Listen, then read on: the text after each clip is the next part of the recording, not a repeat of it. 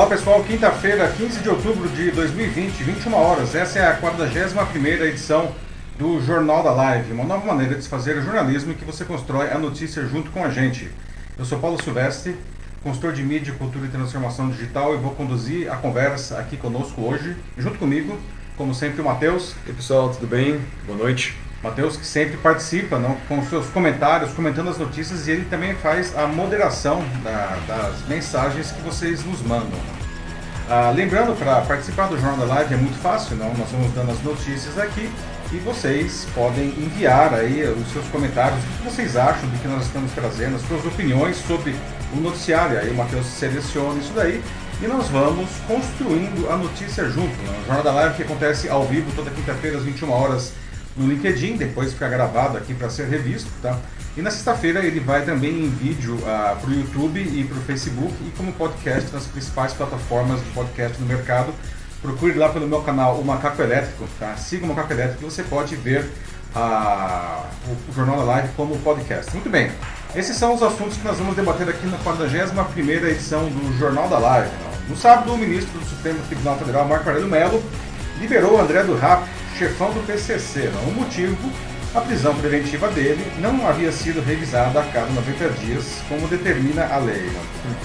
Marco Aurélio errou ao libertar o chefão do PCC? Não. Ou será que talvez a lei esteja errada? Não? O que a gente precisa fazer para que esse tipo de coisa não aconteça de novo? Não? Você já pensou em votar para todos os cargos públicos, até para presidente, pelo seu celular, sem sair de casa? Pois é, pois saiba que isso já está sendo desenvolvido aqui no Brasil e deve ser testado já nessa eleição. Você curtiria essa ideia? O governo americano pode determinar que o Google venda o seu navegador Chrome, o mais popular de todos os navegadores. Por que isso está acontecendo? E, na final das contas, o que isso afetaria a sua vida? Os cinemas estão reabrindo em todo o Brasil. Na semana passada foi a vez daqui da cidade de São Paulo. Mas você já se sente à vontade para voltar a assistir filmes nos seus cinemas preferidos? E por fim, a nossa notícia bizarra de hoje. Lembra dos velhos Fuscas cor de laranja na antiga Telesp? Pois é, um deles ressuscitou. Pois é, pessoal. Então vamos lá. Começamos aqui então a 40 edição do Jornal da Live, tá? O assunto mais quente da semana, certamente, não. A interpretação fria da lei pode ser usada para soltar um dos presos mais perigosos do país. O Brasil foi sacudido no sábado pela liminar do ministro do, ministro do Supremo Tribunal Federal, Marco Aurélio Mello, que libertou André do Rap, um dos chefões do PCC. O presidente do STF, Luiz Fux, suspendeu logo depois a liminar de Mello, mas a, tá, e a decisão, inclusive, dessa suspensão foi confirmada agora há pouco no plenário da corte por nove votos a um. Né? Mas já era tarde, então. André do Rap já tinha sumido. Provavelmente, provavelmente fugiu para o Paraguai. Não. O que, que, vocês acham desse caso, pessoal? Não? É, o Marco Aurélio Melo ele errou a soltar o André do Rap porque ele se defende corretamente dizendo que apenas ele cumpriu o que diz a lei. Mas então, será que a lei está errada? O que a gente poderia fazer não, para que casos como esse é, é, não voltem a acontecer? Em julgamento na tarde de hoje, o plenário do Supremo Tribunal Federal decidiu por nove votos a um manter a ordem de prisão contra o André de Oliveira Macedo, o André do Rap, que vocês veem aí na foto. Ele foi condenado duas vezes na segunda instância por tráfico de drogas e é apontado como um dos chefões do PCC, o primeiro comando da capital, que hoje é a maior organização criminosa do país. Né? A maioria dos ministros votou por referendar a decisão do presidente do STF, Luiz Fux, que revogou a liminar do ministro Marco Aurélio Melo para, pela libertação do André do Rap e determinou a volta à cadeia do traficante. Considerado um dos maiores traficantes internacionais do país, André do Rap está foragido e não se entregou às autoridades após a ordem de soltura ser revogada por Fux. No último sábado, ele deixou a penitenciária 2 de Presidente Venceslau, aqui no interior de São Paulo, e foi de carro para Maringá, no Paraná, e lá ele teria pego um avião particular e provavelmente fugido para o Paraguai. Né? Bom, que dúvida, né? Alguém é que acha realmente que o traficante voltaria né, é, para a cadeia depois disso daí, não? Surpreendente, né? De um é. santo como ele. Pois é, não? E aí o Marco Aurélio, que vocês veem na foto, né, ele libertou o chefão do PCC porque a prisão preventiva do criminoso não havia sido revisada a cada 90 dias, como determina o artigo 316 do Código de Processo Penal. Né? Logo, a prisão se tornou ilegal.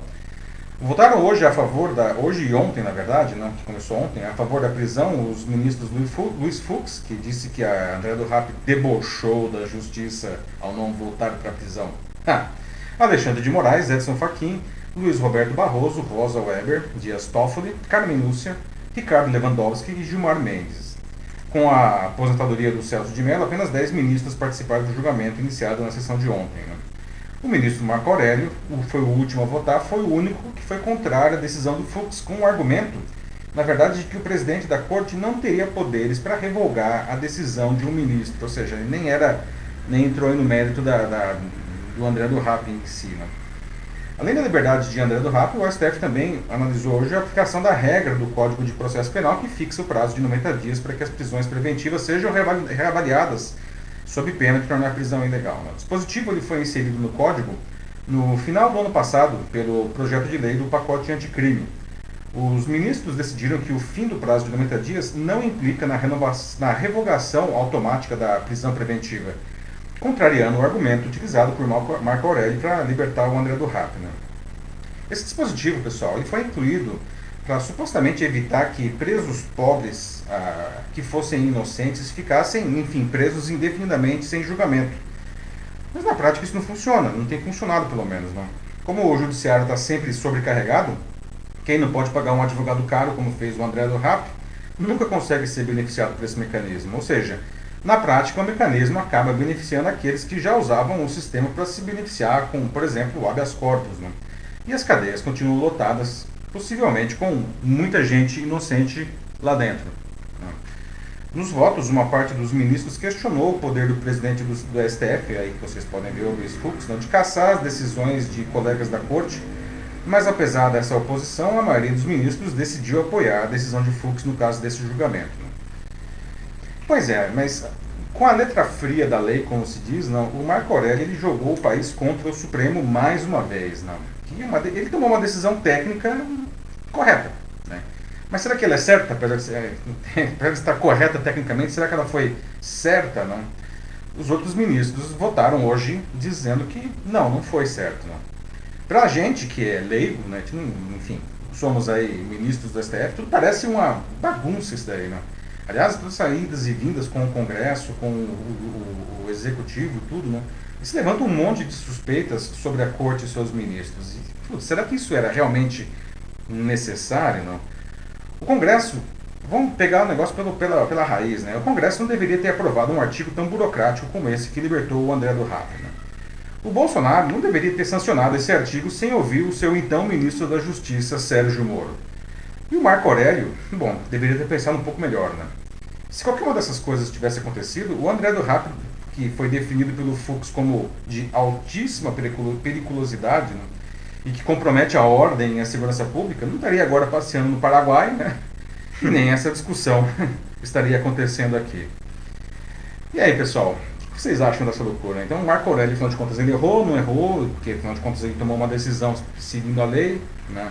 Ou a lei está errada, então, e, e, como que a gente pode desatar esse nó górdio aí não, da justiça brasileira? Não? O que a gente deve fazer para esse tipo de coisa não acontecer mais? Então, vamos lá, Mate, como estamos aí já, a pessoa está falando? Ó, oh, bastante gente aqui até chegando ainda, então, e tá bem legal aqui já o clima. Uh, o José Nascimento veio aqui, né, depois de um tempo e chegou aqui com... Olá, José Nascimento. É, nos prestigiando com sua visita depois de bastante tempo. Bem-vindo. E não só a visita dele, mas também tipo, da turma dele aí do Centro Europeu falando do LinkedIn. Chamou a turma inteira para conhecer o Jornal da Live. Olha só. Muito obrigado. Aí. Um salve aí para todo mundo. A turma dele tem alguns alunos falando aqui também, Maravilha. pedindo um oi. Mas ó, muito legal, pessoal. Bem-vindos. Bem Quem é novo mesmo. também aqui, bem-vindos também, aproveitem. é isso aí. Mas e aí, o que o pessoal está falando aí, Matheus? Bom, então, em relação uh, ao, ao tema em si. Uh, aqui a Adri, começo com a Adriana Chalela dizendo que a lei é, não deveria ser fria, deveria nos servir, servir a uhum. sociedade. Parece que às vezes é, a justiça, além de cega, ela vive na lua também. pois é, não? Pois é, né, Adriana? É, de fato, não. A, a, a, a lei, não, ela está aí para regular a sociedade, mas a gente sabe que a lei ela está sempre aberta a muitas interpretações, né? E final das contas, cabe aos juízes a fazer isso daí, não. Esse caso do, do, do, do RAP, né, o, o, o Marco Aurélio realmente foi lá na letra fria da lei, como dizem, não, e tomou uma decisão que deixou todo mundo, o próprio presidente da corte, aí de cabelo em pé, não, a, terrível pro, pro, pro país como um todo, não. E no final das contas, agora estamos tendo essa discussão aí, todo mundo questionando de novo o Supremo, não, que é uma coisa que vem acontecendo já há bastante tempo. Definitivamente o Supremo não precisava disso. Não. O, Marco Aurélio é, podia ter feito uma interpretação melhor dessa lei. Né? Não, com certeza. Ah, o Nascimento ele fala aqui de que parece que o André do Rap ele andou passando aí pelo Paraná, né? O carro sim. do advogado dele foi flagrado por aí na cidade de Maringá, justamente onde a gente tá Saiu de Maringá, agora. saiu sim, de Maringá, sim. provavelmente pegou o aviãozinho e está lá ouvindo uma Guarani agora, lá no Paraguai. É, mas é aí, Nascimento, passou pertinho de você, hein? Putz, pois é, né? Uh, que mais? É, eu vi alguém aqui também que agora eu perdi o nome da pessoa aqui nos meus comentários. Ah, acabei de reencontrar aqui. A Fernanda Castellucci, perdão se eu falei o nome errado. Ela pergunta aqui, será que a gente deveria rever a Constituição? Será que isso seria uma solução viável? É, Fernanda, é, talvez não a Constituição, é, mesmo porque esse artigo ele faz parte do Código de uh, Processo Penal. Né? A, a Constituição brasileira, apesar de ter ultimamente recebido muitas pedradas, aí, na Constituição de 88 é uma carta bastante robusta, assim, não? Ah, o que normalmente acaba ferrando aí são as leis complementares, não? É, e os códigos aí, não? Veja bem, né, Fernanda? Esse, esse artigo aí, o, agora infame, já infame, artigo 316, o parágrafo único do artigo 316 do Código de, de Processo Penal, que foi o que foi usado para essa situação, não? é um negócio que foi incluído agora em dezembro no código, não? É, foi incluído de uma maneira, como a gente viu, bastante atabalhoada, não? O Sérgio Moro, até ele, né, é, bom, o pacote anticrime não foi nada do que o Sérgio Moro queria né, na época. Né? Virou até o fundo dos, fundo dos desgastes que ele teve com o Bolsonaro na época. Não? E esse artigo ele surgiu dessa confusão aí toda. Né? É, a Constituição acho que não precisa ser revista, Fernanda, é, mas a gente poderia, um caso como esse daí, não. Aliás, agora o Supremo já devolveu a bola para o Congresso, para que o Congresso reveja isso daí. Inclusive, outra coisa que acabou sendo ventilada de novo por conta é, dessa confusão toda, não, é a, que, o, que o Supremo também devolveu essa bola para o Congresso, é a revisão da história da, da pena, da, do cumprimento de pena é, né, de prisão após a condenação em segunda instância. Né, que isso já estava valendo, mas é, no ano passado o Congresso, o, perdão, o Supremo reviu isso daí, até uma decisão que acabou libertando o Lula, não, e gerou uma uhum. grande discussão no país, não. E o, o Supremo disse, olha, é, a gente tem que a gente, a gente atua o que, no que a lei diz, certo? Então o Congresso, por favor, reveja também essa questão aí da prisão em segunda instância. Isso também voltou agora por conta dessa, desse bafafá todo aí do André do Rap. De fato, assim, esse caso de agora levantou uma série de questões, então tudo bem, acho que talvez não é necessário rever a Constituição, mas realmente, assim, essa, essa lei agora, né, como ela utilizada também, concordo, deveria ser revista, tanto que até o Denis Castro coloca aqui, né, de que o que parece, né, em situações como essa, é de que o sistema, ele entrega a mão para salvar o braço, como dizia uhum. no Tropa de Elite, Capitão Nascimento. É, grande referência ao ao Capitão Nascimento aí do Tropa de Elite. Né? Muito bem, Denis. Né? Denis sempre trazendo as boas referências do cinema aí. Bem-vindo novamente aí, meu amigo. É, é de fato, né? É, é, essa situação aí, ela precisa. Não, não tem como a coisa continuar desse jeito que está, né, Denis? Ah, e, e a gente pode. Você falou, falou de sugerir, sugeriu de entregar a mão para salvar o braço, não, é, uhum. não, não precisaríamos ter esse tipo de, de tomar esse tipo de de decisão, né? A coisa precisa ser feita de uma maneira melhor, né? O Rafael Nese aqui, ele sugere ter, acabar com o mal pela raiz, então escolher os ministros de uma forma técnica e não por indicação. Olha, não cheguei a pensar nisso antes, mas eu até concordo, sim. Deveria ser algo a se cogitar, no mínimo. É, esse é um ponto que uhum. pode ser revisto, porque os ministros eles são todos feitos por indicação. Aliás, sim. estamos aí agora já não com o a primeira indicação aí do, do Bolsonaro engatilhada, não na vaga que foi deixada aí pelo Celso de Mello, que se aposentou na semana passada. Aliás, uma indicação que curiosamente não desagradou muito a, a, a ala ideológica do governo e os apoiadores do, do Bolsonaro aí, né? mais é, ideológicos, né? É, porque ele, enfim, é, escolheu aí um, um, uma pessoa mais alinhada com os interesses dele e também com um aspecto mais técnico, justamente. Né? É, mas no final das contas, não, é, acaba sendo sempre uma indicação. O próprio Marco Aurélio Melo, que agora é o decano da, da corte, é, na vaga deixada pelo Celso de Melo, sem, apesar do nome parecido, eles não eram parentes, não. o Marco Aurélio Melo foi uma indicação do Fernando Collor de Melo, esse sim parente, não. O, o Marco Aurélio era primo, é primo, né? Não morreu do, do Collor, que foi e ele foi uma indicação do Collor presidente lá no, no começo dos anos 90, né? No final das contas, a indicação sempre carrega um viés, né? Como o quem foi que falou? Desculpa, Rafael? Foi o Rafael que sugeriu Rafael, a, né? a troca É um disso. ponto que você traz aí, Rafael, interessante, porque toda indicação, aliás, em qualquer lugar, né? toda indicação sempre traz um viés de quem está indicando, né? Afinal de contas, por que, que ele indicou aquilo lá? Sim. Não, se fosse uma escolha técnica ao invés de indicação, eu penso, né, como é que seria talvez uma, uma prova ou é, não, como um concurso ou talvez uma É, concurso, avaliação do currículo É, eles até são concursados, porque afinal de contas, todos são juízes, não. Mas a gente poderia pensar, bom, tem a questão das listas tríplices, não, que são sugeridas aí em diversas situações e elas são, elas são montadas é, por outros juízes. Né? Então, supostamente existe aí um aspecto técnico e o, o- a autoridade responsável deveria selecionar entre essas, essa- é, dentro dessa lista, lista tríplice. Mas a gente sabe que nem sempre isso acontece, não.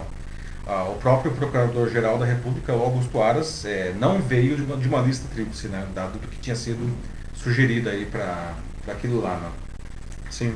Ah, e tem aqui também o Amarildo José dizendo também, né, como a gente já mencionou o Moro um pouco antes, né, é, o Amarildo também aqui defende é o trabalho né, original do, do Moro né, no, no governo, dizendo de que se tivessem feito como ele tinha dito desde o início, então é, não teria tanta confusão como está tendo agora, não teria tido isso. Bom, nesse ponto, particularmente, não mesmo, tá? É, o Moro, essa história do pacote anticrime, não, o Moro foi voto vencidíssimo não, dentro do governo, não é, é- Aliás, o Moro foi, é, é um daqueles contos da carochinha, né? O super-ministro que não conseguiu fazer nada e acabou caindo e quando caiu, caiu atirando para todos os lados e chutando a porta, né? Foi Como- uma coisa é, meio louca, assim, né? que a Como gente o Paulo viu. Guedes está quase fazendo. É, o Paulo Guedes é um mistério, como que ele ainda se sustenta aí, né? Não sei, a gente até discutiu bastante a história do Paulo Guedes aqui, não sei se é por ego ou, ou o que, afinal de contas, que mantém o Paulo Guedes aí, que já está sendo frito em óleo de dendê há um, ano ou mais, né? O que é o outro, o segundo super-ministro aí, né, do Bolsonaro. Acabou de chegar um comentário aqui do Joaquim Desidério Neto, Olá, dizendo Joaquim. que, é, que o Brasil tem muitas leis no âmbito do judiciário pela maneira errada da condução dos fatos para a liberação do criminoso. Mas sobre o Congresso, é, não, não quis votar os pacotes do Moro e, em outros casos, né, deu, deu um problema assim, para os brasileiros honestos. Né, ficou muito ruim a situação. Ficou mal na visão dos países europeus isso. É, assim, não só dos países europeus, mas acho que é, é um caso desses, assim, né, um absurdo, pega mal para a comunidade internacional inteira, né? É, Realmente. certamente, né? O Brasil, infelizmente, está com uma imagem bem ruim muito aí boa. internacionalmente. Aham. Na verdade, acho que nunca esteve com uma imagem tão ruim É. por diferentes aspectos, não é, a questão do Moro aí que o Joaquim tra- é, traz, não, a, enfim, o Moro vai, vale lembrar que o Moro foi um dos pilares aí do, do, da própria eleição do, do Bolsonaro. Sim. Ah, ele, né, ele e o, e o Paulo Guedes foram aí, o- de um lado, a, a, a caçada à corrupção, né, que o Moro ele representava isso daí, pelo menos para uma parte da, da população, e do outro lado, não, a- as ideias liberais do, do Paulo Guedes que eh, desinchariam a máquina e colocariam o Brasil em um rumo de crescimento. Não, e Pois é, ficou só na conversa, claramente aí. Ficou só na conversa, infelizmente. Né? Uhum. Nenhum nem outro conseguiu fazer nada do que ele queria. Né? Nenhum, o, bom, ele saiu do governo basicamente sem ter feito nada do que ele queria. Né? Nada mesmo. Né? E o Paulo Guedes, bom, não está muito diferente. Né? O Paulo Guedes ele continua sendo Totalmente o posto castrado. Ipiranga, né? aquela coisa que o cara ele é chamado para resolver aí alguma, alguma, algum desejo do presidente. Não? E a, a, a bola da vez agora é o, a Renda, pacote- eh, a renda cidadã agora, no, né? no, no momento chamado Renda Cidadã, Isso. né? outro aí, angu de caroço que o Paulo Guedes está tentando, tendo que resolver, aí, tentando achar dinheiro para esse projeto aí que, que substituiria o, o, o Bolsa Família, não? mas enfim. É, bom, antes da gente ir para o próximo assunto, tem um último comentário aqui. O do Luiz Sérgio da Silva Lima, dizendo de que houve uma, assim, que é bem claro de que houve uma armação na soltura do, do André do Rap. A questão agora é como fazer o impeachment desse juiz. A sociedade exige uma resposta. Então, é o André, né? É, não, é Perdão, Luiz Sérgio. Luiz, desculpa. Então, Luiz, é, aí é que tá, né? A, a princípio não existe impeachment de, de ministro, né? É um cargo vitalício. É, e o cara, lá, o Marco Aurélio, enfim, como, como ele mesmo se defende, ele simplesmente executou o que a lei diz. Agora, claramente é uma decisão para lá de equivocada, não. Tanto que os próprios pares dele aí do, da, da- no STF votaram hoje, né, 9 a 1, o único, o único que votou a favor dele foi ele mesmo, né? Da decisão, não dele, né, mas da, da decisão dele, não. E, e, ah, mas assim, é, realmente foi uma mancada inominável, não. E porque porque isso daí faz gera esse sentimento que você mesmo está demonstrando aqui, não? um sentimento de indignação da população contra um dos três poderes, não, que é o, no caso o judiciário, não, na figura do Supremo Tribunal Federal, que é o seu órgão máximo, não. É, quando você vê um negócio desse, você começa a questionar o próprio sistema, não, e isso é a última coisa que a gente precisa, não. Foi uma decisão no mínimo, no mínimo infeliz do Marco Aurélio, né? E agora, enfim, a decisão foi revertida, mas o, o, o bacana aí do André do Rap se mandou, né? Vale lembrar que a, a polícia de São Paulo, né, ficou caçando esse cara por um tempão, né? Mobilizou 600 policiais a um custo de 2 milhões de reais essa prisão. E agora nem se sabe se, se vai conseguir recapturar o sujeito, né?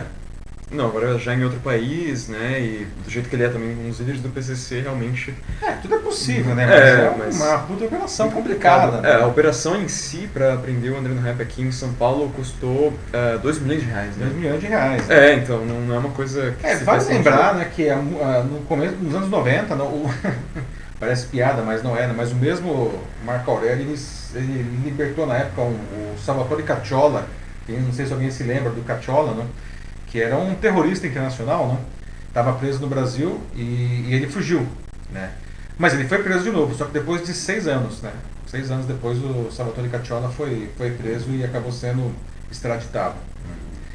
Então, é, agora sim, a, a- a gente não pode, eu acho, eu acho que isso que o Luiz trouxe aí é é uma discussão bastante interessante, tá? É, nós não podemos, é, acho que questionar o sistema, o que não quer dizer que a gente tem que aceitar ah, decisões equivocadas como essa. Eu acho que isso daí são erros que acontecem, tá? E que devem servir, devem ser usados para que, o, que o sistema seja melhorado. Né? Como eu falei no começo, fiz a pergunta, né? afinal de contas, o que a gente precisa fazer para melhorar isso daí? Né? Porque realmente foi de lascar o coco, como dizem. Né? Claro, e não sair atirando para todo lado, né? A gente É. está indignado agora, mas a gente tem que saber É. como direcionar esse descontentamento pro lugar certo. É isso que a gente tem que fazer, eu acho. Exatamente. Enfim, é, não tem impeachment aí do ministro, mas vamos resolver essa situação, né? Tem que ser resolvido. A gente não pode simplesmente passar um paninho e falar, ah, bonitinho. Não, não pode. Né? É um Vamos, absurdo. é, temos que resolver isso daí para que não aconteça de novo, né? Porque, enfim, esses negócios acontecem, né? A gente sabe, de de tempos em tempos aparece uma decisão maluca assim, você fala, como isso é possível? É. né? De diferentes naturezas, não? Ah, mas acontecem. Então, então, vamos melhorar isso daí, certo? Vamos para o próximo assunto? Vamos lá. Vamos lá então. No nosso próximo assunto vamos falar de eleições, né? mas não sobre o próximo pleito agora, que acontece em novembro, não. E sim como as votações, ah, elas podem acontecer em breve. ó. Nesse ano ainda, um novo formato deve ser testado, né? em que os eleitores poderão ah, escolher os seus representantes pelo celular ou pelo computador, sem sair de casa. né? O que você acha dessa ideia? Você gostaria de, de votar pelo celular, pelo computador? Não? Mas você sentiria confiança nesse sistema? Acho que essa é a grande questão, né? Acho que seria legal, né? Imagina, ainda mais agora, né? Vota em casa pelo celular e tal, né? Ou você acha que o formato atual, no- com a, com a votação presencial e as urnas eletrônicas, isso daí é, deve ser mantido mesmo. Tá? Muita gente duvida, aliás, do sistema eleitoral brasileiro atual, né? mas ele é internacionalmente conhecido por ser um dos sistemas mais modernos e seguros de eleições no mundo. Né? A urna eletrônica que está aí, né, que a gente já usa há bastante tempo, né, ela foi usada pela primeira vez na eleição de 1996, ainda que na época em poucos municípios. Né, foi um piloto. Né. E ela trouxe grandes inovações ao pleito. A primeira, certamente, foi a velocidade na apuração. Né. O Brasil consegue saber em poucas horas o resultado de uma eleição nacional. Né. E a apuração é a apuração mais rápida do mundo para um país com tantos eleitores. Quem é mais velho deve se lembrar das eleições manuais, que tinha as apurações manuais, não, que os resultados demoravam quase uma semana, uma semana para ser apurado. Ah, além disso, a urna eletrônica ela facilita a votação, pois o eleitor consegue ver o nome e a foto do candidato indicado antes de confirmar o voto. Né? E ele também possui diversos protocolos de segurança que garantem a auditoria dos resultados e praticamente inviabiliza fraudes. O problema da urna é que ela é cara. Né? Veja só, olha só o tamanho da, da conta. Né? O TSE, né, o, o Tribunal Superior Eleitoral, ele espera gastar 699 milhões de reais com a compra de novos equipamentos somente nesse ano. Como a vida útil estimada da urna é de 10 anos, elas são utilizadas em 3, 4 campanhas eleitorais. Né? E tem ainda os gastos extras, como refeições dos mesários, deslocamento das urnas, manutenção. Né? Por exemplo, a cada três meses as urnas são retiradas do depósito para receber uma carga na bateria. E tem ainda a logística da distribuição até nas regiões mais remotas do país. Né? Isso é complicado como, como é, levar qualquer urna física. Né? E tem ainda outros fatores que ajudaram nessa decisão, dessa novidade agora. Né? E um deles está associado à pandemia de Covid-19. Né? Afinal, muitas sessões eleitorais, como essa que vocês veem aí na foto, não costumam ficar lotadas nos dias das eleições. Né? em tempos de coronavírus, isso é um fator de preocupação para muita gente que teme ser contaminado nesse momento. Uhum. Tanto que muitas pessoas estão seriamente pensando em simplesmente não ir votar e depois pagar a multa. Né? Vale se dizer que o valor da multa é incrível, né? R$ 3,51 por turno perdido. Ora, mas em 2020, em uma época em que praticamente tudo pode ser feito online, até mesmo coisas que exigem muita segurança, muito sigilo, como transações bancárias e declaração do imposto de renda, não, parece mesmo, sei lá, no mínimo anacrônico, né? tem que ir para um lugar específico, que é sempre o mesmo a cada dois anos para poder votar. Não. Aliás, se for possível votar pelo celular, a gente poderia votar mesmo que a gente estivesse em outro país. Né? A grande questão que naturalmente aparece é votar pelo celular seria seguro? Não, não pode acontecer aí um montão de fraude de, de todo tipo? As exigências do TSE é que a tecnologia apresentada preencha três requisitos. Primeiro, identificação do eleitor por biometria digital ou facial. Segundo, sigilo do voto. E terceiro, mecanismos de auditoria. Né? E esse é o maior desafio, aliás, né? porque sigilo e auditoria são coisas aparentemente incompatíveis, mas já é possível diante do desenvolvimento tecnológico. Né? Uma das empresas inscritas no projeto brasileiro agora não será a responsável pelos testes com votos válidos nas eleições do México, marcadas para o ano que vem. Por enquanto, a Estônia é o único país do mundo que, desde 2004, né, oferece votação online segura. Caramba, desde 2004, pois é, né, 16 anos. Ao todo, 31 empresas manifestaram interesse em desenvolver a tecnologia. Né? As empresas inscritas são bem diferentes entre elas, né, no porte e até o perfil. Vai desde pequenas startups até empresas gigantescas como a Amazon e a IBM.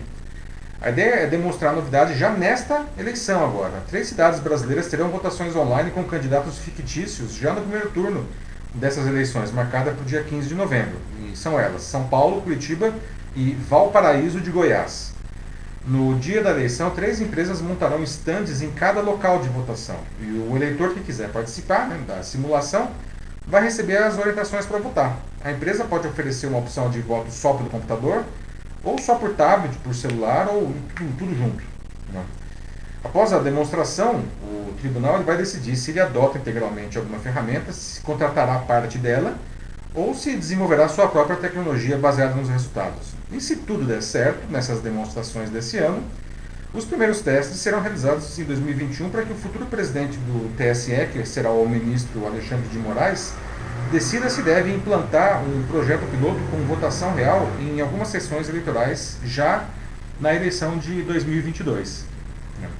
Então, pessoal, o que vocês acham da ideia? Mano? Se a gente tivesse eleições pelo celular agora, né, para valer nessa votação, vocês já usariam isso daí, não? Como que a gente pode garantir que a pessoa que votou é mesmo o eleitor, não? Como que a gente pode evitar votos duplicados? Não? Um monte de perguntas, não? Como a gente pode evitar que, que, que, os votos se percam pelo caminho, digamos assim, caso caia a conexão do celular do, do, do sujeito. Né? Como que a gente pode evitar um voto de cabresto digital? Né? E o sistema atual, né? vocês acham ele bacana? Vocês confiam na, nas urnas eletrônicas? Né? Ah, e o que, que vocês acham de, em 2020, aí, ainda com a pandemia, né, não sumiu o vírus, não sumiu, ele continua entre nós, né, cai, diminuiu, mas ele continua entre nós. O que vocês acham da ideia de votar presencialmente agora em novembro.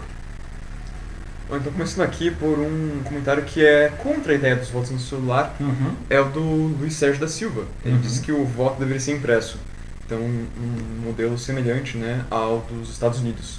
Ou seja, o Luiz, é, na verdade, ele é, voto, ele é contra o voto pelo celular e contra o voto pela urna eletrônica também, pelo que eu estou vendo, né?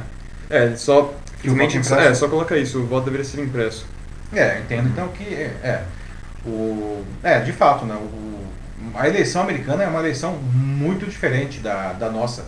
É curioso né, que é, os votos realmente são impressos, mas é, você tem uma grande discussão agora lá nos Estados Unidos não, do voto pelo correio, né, se pode, o Trump está dizendo que isso vai ser a maior fraude da história eleitoral, blá blá, etc., que vai, não vai aceitar o resultado das eleições, mas o eleitor que vai no, no, no enfim, no estande de votação, no booth lá que eles falam, no, no local de votação, ele tem a, a, o, o, voto impresso, mas ele precisa validar dentro de um computador na, no local de votação. É um sistema meio maluco, não? sem falar que lá quem é, o, o, candidato que ganha não é o que, o que tem mais votos da população, mas o que leva mais é, é, eleitores do colégio eleitoral. Né? O negócio é uma, uma coisa bem, bem diferente daqui mesmo. É, é, é, bem, é bem mais confuso lá também. Até hoje, assim, fico meio perdido às vezes quando eu percebo eleições americanas. Uh, vamos ver. A gente tem algumas pessoas aqui que estão interessadas na ideia do, do voto pelo celular. Como a Ana Souza Machado diz que super apoia. É, e na opinião dela, tipo, seria o modelo ideal, né? Considerando o nosso mundo atual, assim. Dizer que seria menos seguro também, na opinião dela, ela diz que não acredita, assim. É muito pelo contrário ela até acha que seria então melhor, né? Ah, e perdão, sobre o ser ideal ao mundo atual, eu confundi os comentários, foi a Veralice Oliveira que disse ah, isso. sim.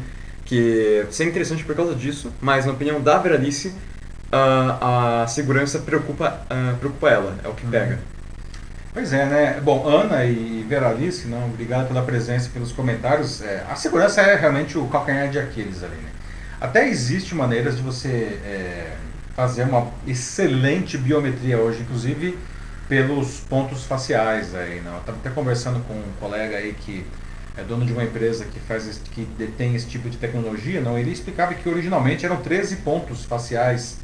Pontos, por exemplo, a, a distância é, entre a, os limites do olho, no, a distância com a ponta do nariz, a boca, enfim, isso, esses pontos eles formariam uma espécie de impressão digital do rosto da pessoa. E hoje as tecnologias atuais elas pegam 300 pontos. Tanto que ele me demonstrou lá, eu achei super interessante, não? que mesmo quando a pessoa está com uma máscara agora da, do Covid, não, ou seja, praticamente a maior parte do rosto já está é, tá coberta, não? só o, a parte que fica é, é, visível, o sistema já consegue identificar com precisão a, aquela pessoa. Né? São, são 300 pontos hoje. Né? Então, é, teria que ter, é, confirmar, na verdade, não?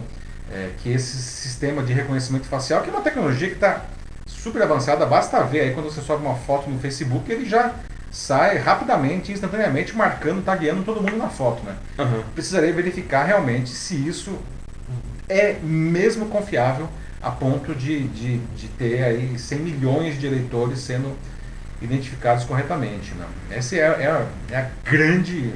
Porque se, se tivesse tecnologia, não, a câmera do, a câmera do celular, não, é, é tudo que você precisa, né? Sim. Pra, nem precisa ser um celular top, nada. Qualquer celular excelente aí com câmera, e todos têm câmera hoje, né? Seria o suficiente para fazer esse reconhecimento facial aí, né? É. Uma, é uma, essa é, é o calcanhar de Aquiles, como a Veralice coloca aí, não, e a Ana é, disse que, que, toparia, né? Acho que se fosse seguro, né? Acho que seria bem interessante. Se bem tem outra coisa também que é uma vantagem para isso, né? Que com o reconhecimento facial, hum, em teoria isso protegeria o sistema assim de, como a Mila Kodato coloca aqui, uh, dos bots, né? Que poderiam votar mais de uma vez. Ah, sim. Uhum. É, esse é muito bem colocado, Mila, né? Os outros, outros problemas aí na, nessa situação, né? É, é, votos duplicados, né? Votos falsos, votos de robôs, não.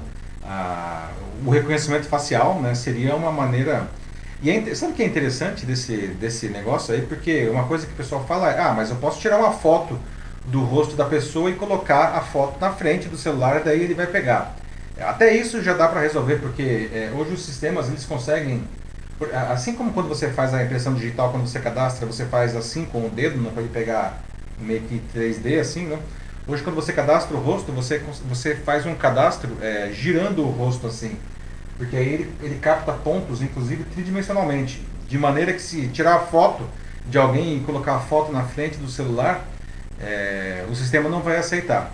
Né? Então, mas o que você traz, Miller, é um ponto importantíssimo, né? Como evitar não, ah, que, que quem não é o eleitor vote ou que, ou que, enfim, que os robôs façam esses votos aí, né? No final das contas, caímos de novo na questão da, da segurança do sistema, não? Oh, agora tem o Joaquim Neto aqui de volta dizendo também que ele é contra o voto pelo celular, ele acha que é uma péssima ideia. E ele também, é, como argumento dele aqui, ele fala também do, dos Estados Unidos que não adotam a, a, a, urna eletrônica e falam né, que o Brasil tipo, é muito conhecido pelas fraudes, né? Então, é, esse é o ponto dele. E também, uh, um caminho semelhante, tem o, Vander, o Vanderlei Ribaldo Jr., que diz que o voto tem que ser presencial porque a gente utiliza a pandemia para desburocratizar muitas coisas, né? Mas uhum. por mais que façam verificação de segurança em dois ou três passos, na opinião do Vanderlei ainda falta, ainda tem algumas falhas. Então fica muito isso, né? Tipo, é, é só, acho que só no, vamos ver, né? Tipo, é difícil é. ter uma resposta científica. Assim, não temos resposta, né, pessoal? Esse, sim, são sim. testes que estão sendo feitos aí. Não? O único país que faz a votação eh, de online é a Estônia, como a gente viu, que é um país muito menor aí incrivelmente menor do que o Brasil. Né? Uhum. É, a tecnologia ela vai ser confiável? Não tenho a menor ideia, certo? Realmente é, é um negócio complicado. Ah, com relação à urna eletrônica, né, eu tive a oportunidade de visitar Brasília não, a, pra, como a, jornalista para conhecer profundamente assim a, o funcionamento não, da, do sistema, da urna e o próprio sistema de apuração, que é o back-office disso daí. Não? E e eu devo dizer que o negócio é, é bastante impressionante, inclusive porque ele tem uma série de redundâncias justamente para evitar as fraudes. Né? E é tanto que as, as urnas é, é, eletrônicas elas podem ser facilmente auditadas e inclusive gerar votos impressos no caso de uma necessidade de uma auditoria. Né? Mas eu concordo que é, disso daí para passar por uma eleição totalmente remota em que você pode votar pelo celular onde você estiver, é um baita salto aí, como, como disse o, o Joaquim e o. Esqueci o nome, desculpa, o outro colega. O Vanderlei. Vanderlei. É um, é um salto quântico aí, né? A conferir, né? A conferir.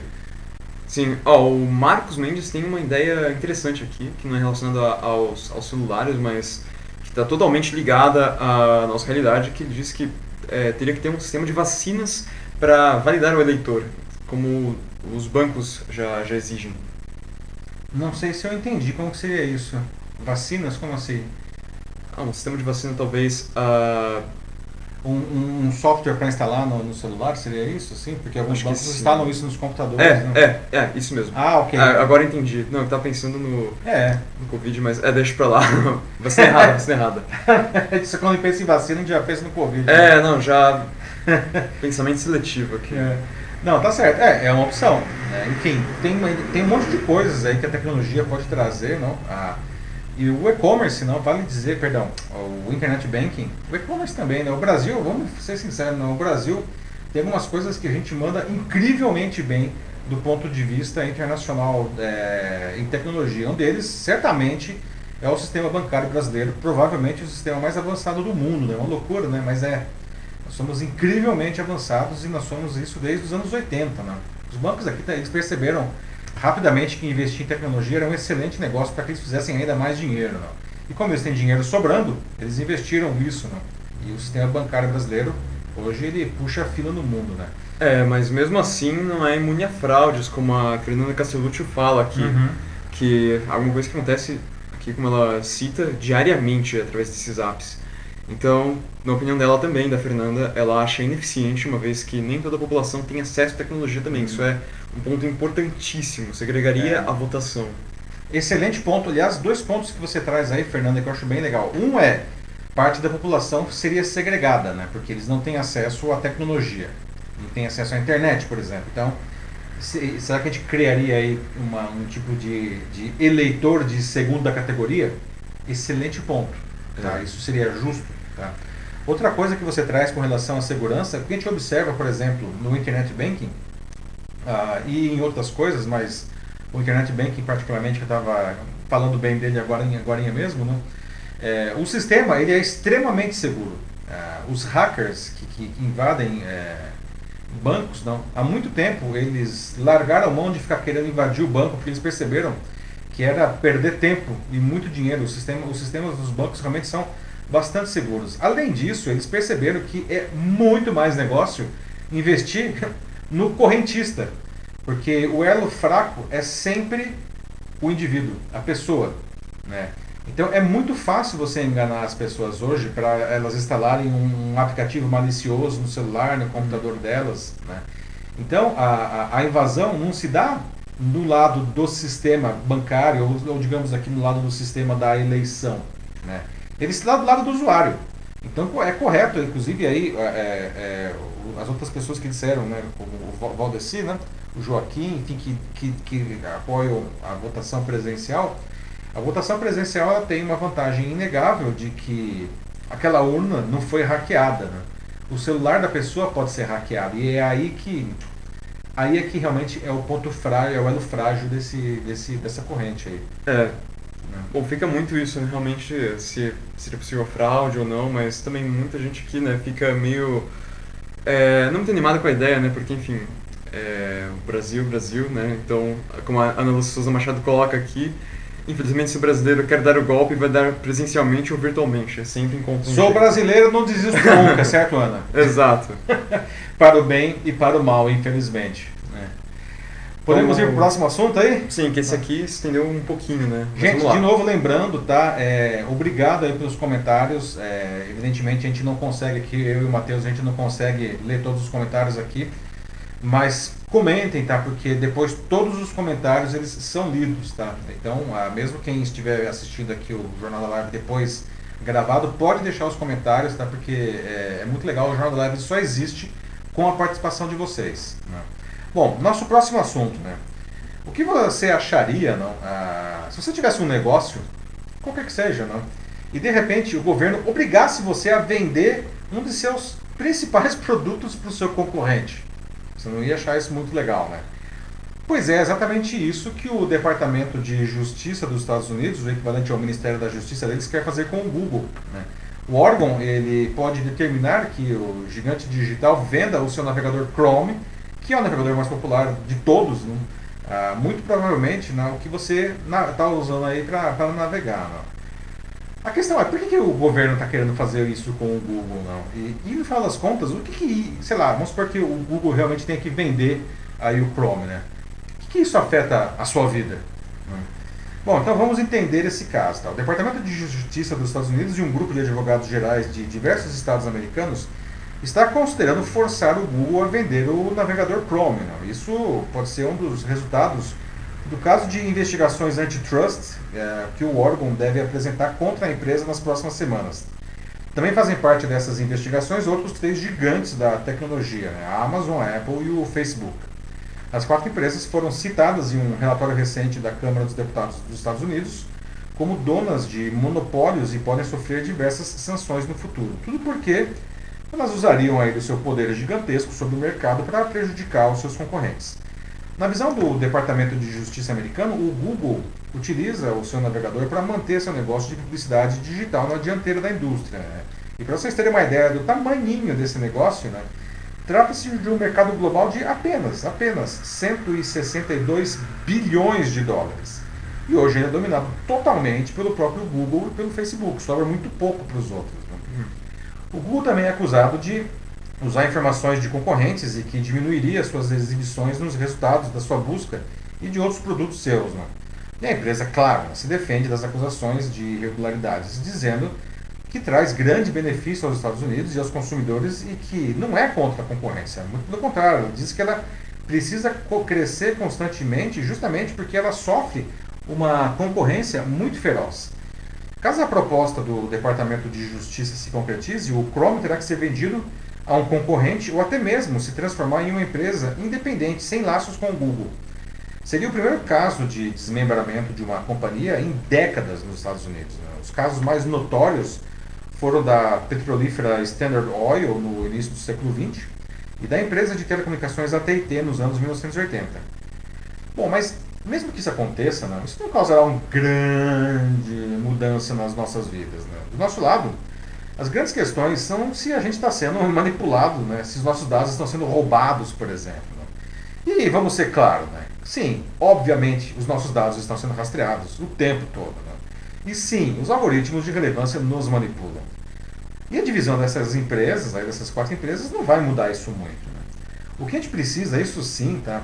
É aceitar e entender que isso está acontecendo e como o mundo funciona agora, para pelo menos a gente não ser feito de trouxa. Né? Aliás, recomendo fortemente, quem não assistiu aqui, assistam o documentário ah, lá na Netflix, no, o Dilema das, das Redes, não, que vai explicar bem direitinho isso. Né? Muita gente assiste aqui e fica de cabelo em pé e fala, nossa, vou cancelar agora todas as minhas contas na, na, nas redes sociais. Né?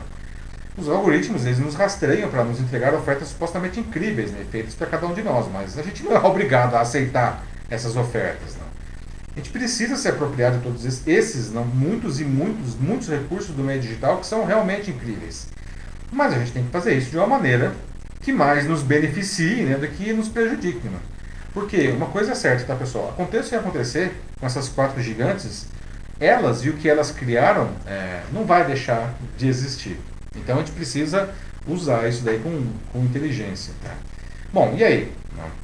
Vocês acham que o rastreamento aí da, das empresas de tecnologia passou dos limites? Não? Vocês se sentem invadidos? Vocês se sentem manipulados aí não, pelo Google, pelo Facebook, enfim, Apple, Amazon e muitas outras, na verdade. Essas quatro são só as grandonas, né? É, ou vocês acham que tudo bem? Porque, enfim, tem gente que acha que é uma troca justa. Eu estou dando meus dados, e essas empresas me dão um monte de serviços grátis, grátis nada, né? A gente está pagando com os nossos dados, justamente. Mas tem gente que acha que é uma troca justa. Qual é a posição de vocês? Hum. Bom, por enquanto aqui ainda não, não chegaram nenhum comentário novo assim sobre, sobre esse tema. Opa, acabou de chegar. Opa, é sempre falar. assim, né? Sempre que eu falo, vem alguém aqui com comenta na hora. Boa, e quem salvou dessa vez foi o Joaquim Neto. Opa, Joaquim. Vamos lá. Então ele diz que o Google e outras organizações estão fazendo monopólio tecnológico, pois estão unidas para buscar novas soluções de plataformas e sistemas de navegação e outros, outras formas de dominação tecnológica no mundo. Então, é, não é muito fã não mesmo da, da ideia de eles dominarem tudo isso. Bom, é, que existe um monopólio aí, sem dúvida, né, Joaquim? Sim. Os caras realmente nadam de braçada, né? É, é curioso eles falarem, né? isso até vai um pouco do, do American Way of Life, não? Do, da, da, da, da pátria do capitalismo e, e, do empreendedorismo que é os Estados Unidos. Não? Todas essas empresas nasceram de um sonho, né? ou, ou, ou numa garagem, não? Ah, como aconteceu no caso da Apple, não? ou numa ou de um ou num dormitório estudantil, como aconteceu no caso do Facebook, do Google, não? Uhum. ou num carro, como aconteceu no caso da Amazon. Não? O, o Jeff Bezos ele, ele, ele, ele desenhou a Amazon quando ele estava viajando de carro, ele estava se mudando da costa leste para a costa oeste americana, a mulher dele dirigindo e ele desenhando a Amazon do carro. Então, é, são empresas que realmente nasceram do nada, né? e elas se tornaram essa coisa gigantesca, que é uma característica que os americanos muito se orgulham. Mas os caras cresceram realmente demais, não? Eles foram incrivelmente eficientes aí na, na sua proposta. E isso traz prejuízos é, justamente para a concorrência, porque os caras ficaram tão grandes que eles matam qualquer um que, que possa ameaçá-los, não? É, e no final das contas isso acabaria prejudicando também o consumidor, né? Sim. Não, o Denis coloca aqui, né, muito bem, é, de que apenas o fato de você ligar o seu modem em casa para você poder usar o seu Wi-Fi, uh, você já está fornecendo seus dados, sua geolocalização, é, seus acessos, né, os sites que você entra, os seus favoritos, uh, tudo, né, e isso é só o seu modem, né, imagina o resto, realmente é assustador. É, bom, aí tá, pessoal. Vamos colocar as coisas em pratos limpos, tá? Nós estamos sendo rastreados, ponto. Uhum. Tudo hoje nos rastreia, né? Não é só o celular, não são só as suas redes sociais, não é só o nosso computador, não. Hoje eletrodomésticos nos rastreiam, né? Estava até comentando ontem, é, esses dias aí com os meus alunos lá da PUC, do curso de, de Customer Experience, né? É, até alguns aspiradores de pó, robôs, que aliás fizeram muito sucesso agora na pandemia, o aspirador de pó nos rastreia, tá? Durma com um barulho desse. né? Pois é. É. Então, é, a questão é, isso não vai mudar. Né? Muito pelo contrário, vai ficar cada vez maior. Não. A questão é como que a gente consegue conviver com isso de uma maneira saudável. Né? Nós, como, como usuários finais, como clientes finais, não? e as empresas entre si, né? para que tenha inclusive concorrência. Não? O buraco é bem lá embaixo. Essa maldita cultura da convergência mesmo, como Cultura da diria o Jenkins. É, Leon Jenkins, ele Sim. explica. Ah, bom, depois que a Rosana de Souza Damasceno coloca aqui, é uma ideia bem semelhante a isso que você acabou de falar. É, que, enfim, as pessoas, né, já. é, as pessoas já não eram manipuladas de alguma forma, seja pela mídia ou outros. Acho que, é, como ela fala aqui na, na opinião dela, só mudou a tecnologia e acho que a É. empresa também, né? A gente sempre é, é manipulado. Isso, Historicamente, sempre, né? historicamente. isso. Muito bem Aham. colocado, Rosana. Mas é, eu acho que sim, sempre nós somos manipulados por diferentes atores aí é, no cenário político, econômico, ideológico, desde sempre. Faz parte da natureza humana, né? Você pode puxar esse negócio aí desde antes de Cristo. Você puxa um fio, cai um elefante. Né? Eu acho que é, talvez o que seja agora diferente de todos esses 5 mil anos de história da humanidade, pelo menos ah, desde o início da escrita, não, é, o volume desse domínio. Não, os algoritmos de relevância, não, eles são absurdamente eficientes em nos rastrear e identificar quais são os nossos desejos, os nossos medos e criar um perfil e colocar isso à disposição, né, ah, de uma maneira totalmente individualizada, não, para quem quiser pagar por essa informação, para que, enfim, para nos empurrar qualquer tipo de quilharia para a gente comprar isso daí, né? Essa que acho que essa é a grande diferença, né? O, o- o volume, a precisão, né? Porque isso é feito de uma maneira totalmente individualizada não, e a velocidade, não. Mas você tem razão quando diz que a gente é manipulado de um jeito ou de outro desde sempre. Sim, claro, sim, que é, teoricamente toda essa coleta é para o benefício do, do usuário, em teoria. Como a Lúcia Souza Machado coloca aqui, né? Não sei se a troca é 100% justa, como ela mesma Uhum. É, mas pensando um pouco mais nisso, assim, a Fernanda Castellucci coloca aqui que o grande problema é, de novo, né? Você ser influenciado, né? Você vai começar a fazer coisas que você talvez nem quisesse antes, nem pensasse nisso, mas totalmente, assim, por total influência assim, do, do aplicativo. Você vira uma, uma marionete, não do aplicativo, perdão, do, do algoritmo. Do algoritmo, né? Exato. Aham, isso. Por um assunto X que você pesquisa numa rede global de informações. Nem precisa pesquisar, pronto. né, Mate? Aí é que tá, acho que a grande coisa, né? Hoje nós- basta nós existirmos e nós estamos sendo rastreados o tempo inteiro por diferentes Verdade. Uhum. fontes, não? E os sistemas, mesmo que a gente não diga nada, eles já conseguem intuir muito sobre nós, não? Como a Ana diz, não sei se essa troca é justa, não. É, claro que todo mundo tem benefícios com isso. Alguém aqui vai parar de usar o Google depois dessa história? Claro que não, né? Mas por outro lado, será que o que a gente está dando para eles, é, a gente não deveria receber talvez alguma coisa a mais? Não? E o que a Fernanda coloca também aí, não? É, é, é bem interessante, não? No final das contas, você poderia pensar que isso daí é, é sabe aquela história da compra por impulso? Quando você está lá na saída do supermercado, o cara coloca lá na, na fila, na- nas gôndolas que ficam na fila do caixa, coloca um monte de chocolate, não? Uhum. Porque, porque é uma coisa barata, uma coisa fácil, uma coisa que é- dá vontade, né? chocolate, desejo e tal. Então as pessoas talvez elas nem pensassem em comprar chocolate. Mas, cara, passou na frente do chocolate, vai lá, pega e compra. Sim. A famosa compra por impulso. Só que, de novo, né? Assim como a questão da manipulação que a Rosana falou agora, agora é, isso acontece agora de uma maneira muito mais intensa, muito mais rápida, muito mais personalizada, né? É a compra por impulso levado às últimas consequências, né? É, do jeito que a Fernanda falou, acho que ela, ela tem cara de que assistiu o Dilema das Redes. Fala que, é, né, que a gente é influenciado a ter ideias que a gente não teria antes. Então ela coloca Porra, como exatamente, ter, teorias terraplanistas, antivacinas, extremistas, que acho que foram as que apareceram no filme também, É. justamente. É, exatamente. O que é interessante é que eh, os sistemas nos fazem comprar coisas que não são só produtos, eles nos fazem comprar, talvez não, eu acho que eh, seja até a coisa mais assustadora disso, eles nos fazem comprar ideias, não. Sim. Essa história da Terra plana é bastante interessante porque.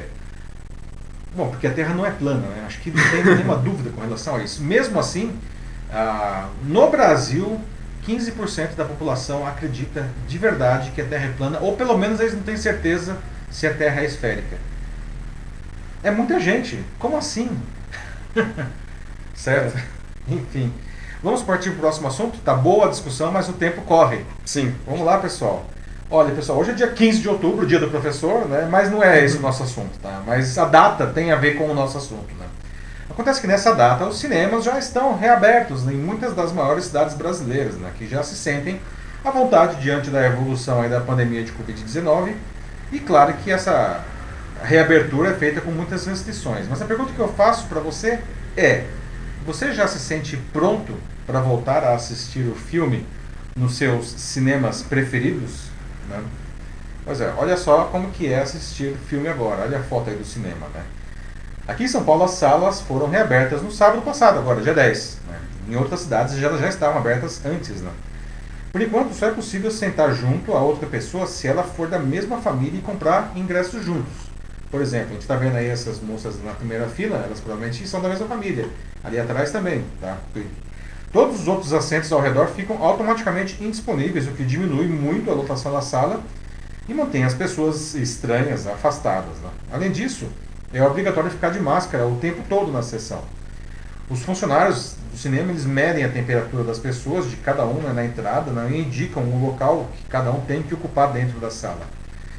O problema é que, segundo alguns amigos que já se aventuraram no cinema depois dessa reabertura, né, algumas pessoas mudaram de lugar depois que as luzes se apagaram. É, pois é. Alguns demonstraram, alguns desses amigos demonstraram até um desconforto e até uma ansiedade com o fato de passarem tanto tempo em um ambiente fechado. Né? Sem falar nas outras paranoias né, que, que surgiram. Né? Por exemplo, será que essa cadeira que eu estou sentado foi devidamente desinfetada desde a última sessão? Quem será que sentou aqui nessa cadeira de mim? Será que essa pessoa estava com Covid-19? Não. Ou com outra doença? Não. E esse ar-condicionado ligado aqui no cinema, não, pô, esse ar-condicionado deve estar espalhando aí todo tipo de vírus, não, nem, nem é só o de Covid aqui dentro, não. E para comer a pipoca, pô, tem um cara comendo pipoca aqui, não, para comer pipoca ele teve que tirar a máscara, mas não tem que ficar de máscara o tempo inteiro, né? Então, é, é a, negócio que é uma experiência, ir no cinema é uma super experiência, né? Começa a, a virar uma experiência meio ruim, né? E é um negócio meio complicado, não. Ah, Eu adoro ir no cinema. Acho que assim, a experiência de ir ao cinema, ainda mais alguns cinemas que eh, enfim, a gente tem aqui em São Paulo, particularmente, para quem não é, é uma baita experiência que não tem como se, se replicar de nenhuma outra maneira.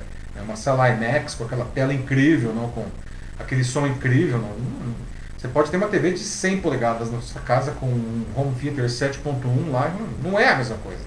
né? Sem falar que a própria ida ao cinema é uma experiência super legal. Não, não tem como replicar isso daí, né? Mesmo assim, eu, não- sei lá, eu não volto tão cedo no cinema, tá? Tô ainda tô em compasso de espera aí com esse, com esse, com esse meu amor antigo aí que é o cinema, né? Mas enfim, o que, vocês acham, pessoal? Dá pra voltar pro cinema? E se não der pra voltar pro cinema, qual que é a alternativa, né? Vamos ficar realmente aí na Netflix, na Amazon Prime Video aí, uma televisão bacana e pipoca em casa, né? E aí, o que, que temos? Começando a abrir a sessão aqui, temos um entusiasmado, que é o Diego Farias. Dizendo que sim, queremos cinema, queremos a volta dos shows ao vivo também, olha só. É, aí. acho que é um passo um pouco grande, Diego, mas. Uma hora a gente chega lá. Uma hora a gente chega lá. Uma hora, seja lá quando for. É, o show ao vivo acho que pode demorar um pouco ainda, Diego, Aham. né? Aliás, não sei se a Ana está aqui ainda com a gente, a Ana Lúcia, que é uma especialista em, em, em eventos, não? E a Ana traz, ela está pesquisando desde o começo da pandemia como que vai ser a volta dos eventos, não? E ela pode até comentar com a gente depois aí, não?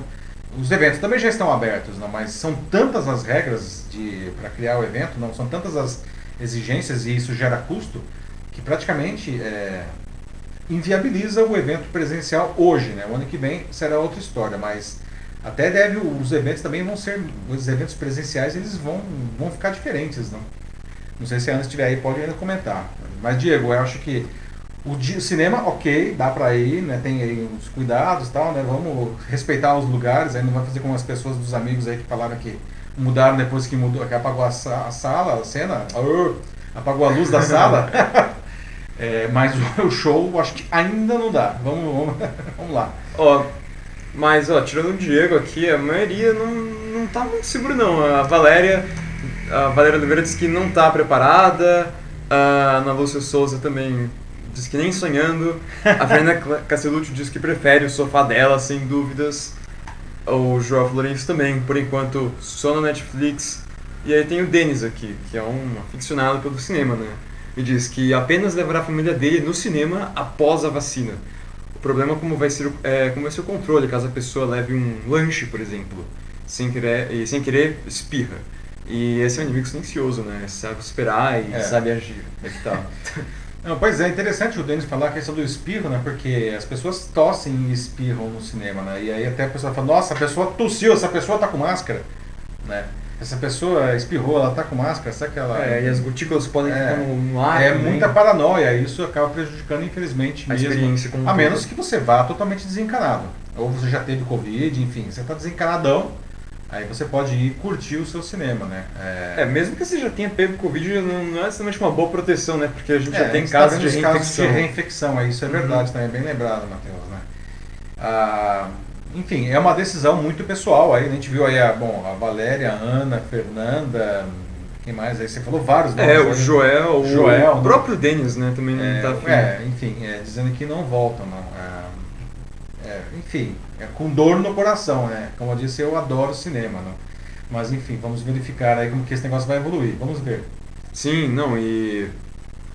Ó, é, a Kat Zuniga também disse que morre de vontade de ir no cinema, mas medo de pegar Covid é maior, então mais uma pessoa aqui que não vai. O Marcos Mendes também disse que não.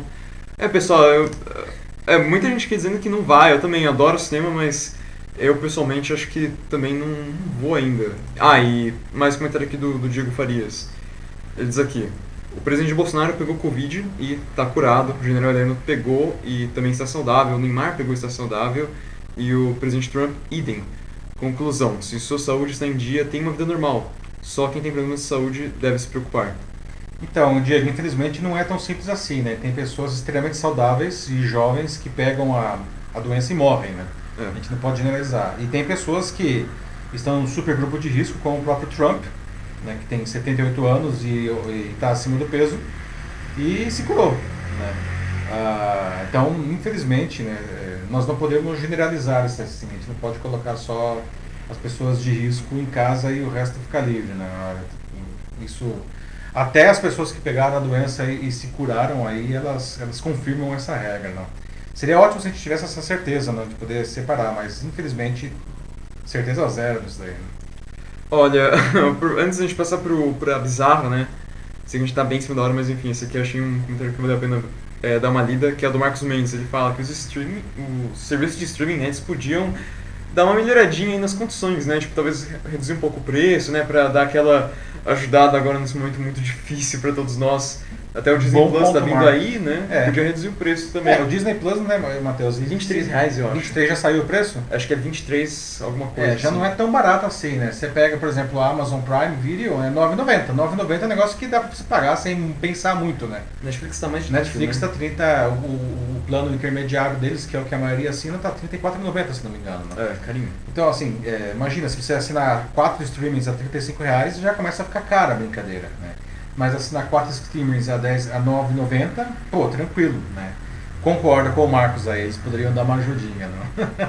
Bom, é, o nosso tempo está meio apertado. Vamos partir para a última notícia, notícia, Vamos notícia lá. bizarra, né? Que, aliás, é uma notícia fofa, afinal de contas, né? Com uma boa dose de saudosismo, pelo menos para quem é aqui uh, do estado de São Paulo. Né?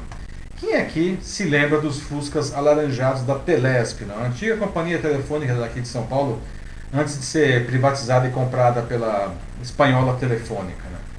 Pois acredite se quiser, desses Fuscas voltou do mundo dos mortos, literalmente. Né? Alguém tem saudade daquele tempo, da, da, da Telesp? Não, não, do serviço telefônico, né? Que era muito ruim, ou aquelas linhas telefônicas loucas, né? Custava, você pagava, você comprava 5 mil reais uma linha telefônica, as pessoas declaravam linha telefônica no imposto de renda. Aliás, ainda dá para fazer isso, né? Resquício aí de um. Uh, mas enfim, das coisas daquela época, não. E quanto que será que vale fazer um sonho ou um desejo virar, virar realidade? Porque foi exatamente assim, a partir de um sonho né, de um desejo de uma pessoa que esse Fusquinha da Telesp voltou aí a, a, a vida. Né? Olha aí, esse é o Fusca 1984 a álcool, né? ele existe mesmo, tá? Só que ele precisou ser reformado, porque ele já, tinha, ele já nem tinha mais a pintura e a escada originais. Né? O carro ele foi comprado e reformado pelo Antônio Henrique Stefani, que trabalhou na Telesp como instalador e reparador de linhas e aparelhos. Então ele dirigiu muito esses Fusquinhas aí, não? e pelo sobrinho dele, o Guilherme Rocha. Né? Eles compraram um carro em Sorocaba, aqui no interior de São Paulo, perto de São Paulo, aqui da capital, né? É, faz mais ou menos um ano, né? Para deixar o carro bem do jeito que ele, que ele era três décadas atrás. Né? O Stefano, que entrou na Telesp em 1984 e saiu de lá em 2008, quando já era telefônica, disse que apesar de o carro ser branco quando eles compraram, ele tem certeza que, que fez mesmo parte da frota da Telesp. Ele tem certeza porque eles rasparam a pintura e descobriram sobre o branco o tradicional laranja com os detalhes em azul. Né? Também identificaram os sinais da caixa de ferramentas que ficavam no lugar do banco de trás. Né? E os dois, né, o Stefano e o sobrinho dele, refizeram o carro nos mínimos detalhes, não? indo muito além da pintura. Né? Conseguiram até, como vocês podem ver aí, esse é o carro reformado mesmo. Conseguiram até a escada no teto. Não? E aí, recentemente, agora, né, poucos meses após a conclusão da reforma, eles venderam o veículo, olha só, num colecionador. Né? Que beleza, né? Aí até faz umas perguntas, né? Bom, quanto que vale um sonho, né? Poxa vida, o Stefani comprou um carro que é um carro realmente da Telesp, não era qualquer Fusca. Refez lá o Fusqueta, né? Da, da Telesp. E depois vendeu, né? Poxa vida, né? É, tudo bem, uma decisão dele, não sei quanto que o colecionador pagou também, mas vocês fariam isso? E se vocês fizessem, não, vocês depois venderiam o seu Fusqueta do Telesp? Alguém comentou aí alguma coisa? Sim, então a, o Vanderlei Ribaldo disse que a mãe dele vendeu as ações do telefone já. Pois é, tinha ações, Vanderlei, uhum. bem lembrado. Você, olha só, gente, que loucura, era um outro mundo, não? Não faz tanto tempo assim, faz 30 anos, ok? Mas você comprava a linha telefônica e você virava acionista da Telesp. Cara, você tinha ações. Ações da, da companhia telefônica porque você tinha uma linha telefônica. Cara, boa lembrança. Olha essa daí, eu não lembrava realmente. Obrigado.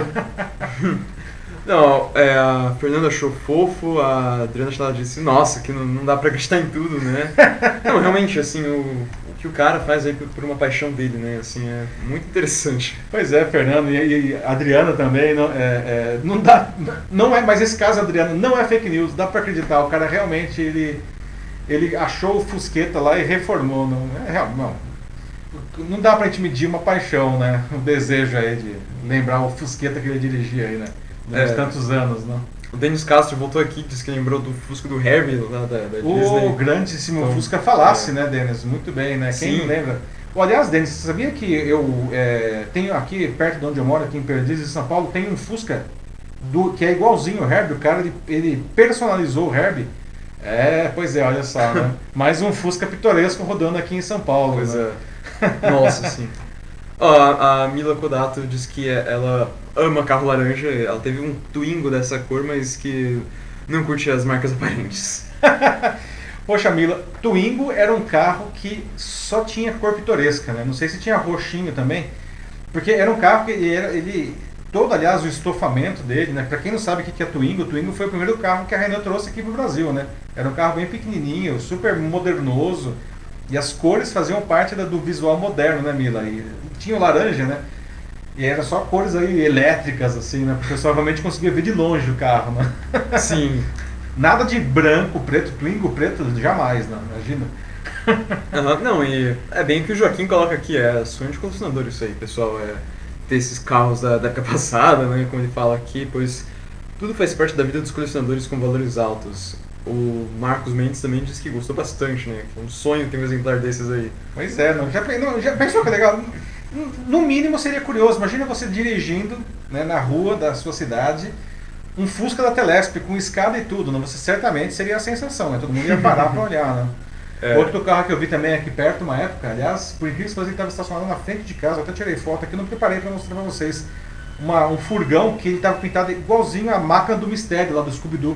Né? Ah, nossa, eu lembro disso, faz, faz tempo que passou aqui. Passou, cara, uhum. a máquina do mistério. Pô, você dirigiu um furgão desse, todo mundo para pra olhar, né? Sim.